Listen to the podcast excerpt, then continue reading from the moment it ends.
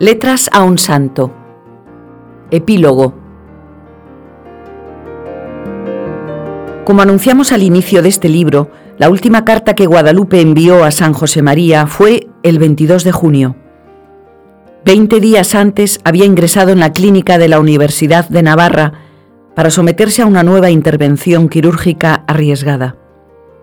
Durante los días previos a la operación, Guadalupe vivió con su acostumbrada entrega alegre en esa nueva circunstancia. Padre, le estoy escribiendo desde la clínica. Llevo aquí 22 días y cuando termine el mes decidirán los cardiólogos si conviene cambiarme las válvulas del corazón. Estoy tranquila y no me inquieta lo que pase. Este año hice hasta venir aquí vida normal como los anteriores, pero me voy cansando cada vez un poco más. Sigo dando clases en enseñanza profesional y en ciencias domésticas y vivo y soy directora del centro de lista.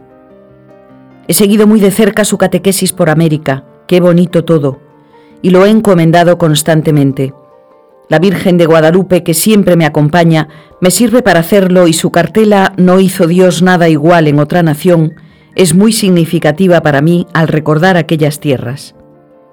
Me acuerdo mucho de todo lo que sé que hay que encomendar y lo que me imagino.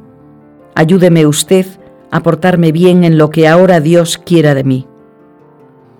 El día 26 de junio San José María falleció repentinamente en Roma.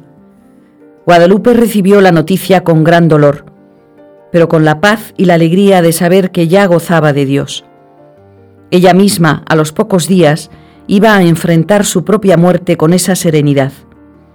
Durante aquellos días, hospitalizada, siempre trató de tranquilizar a quienes la acompañaban, a la vez que con total confianza se abandonaban las manos de Dios. Aunque el resultado de la operación del 1 de julio fue satisfactorio, cuando estaba recuperándose sufrió una repentina insuficiencia respiratoria.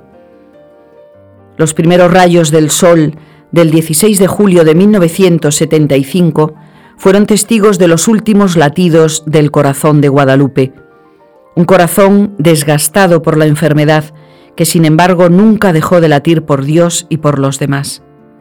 Ella misma reconocía que su enfermedad era muy profunda, no sólo por su gravedad, sino porque parecía responder a esa petición que había hecho a Dios durante tantos años.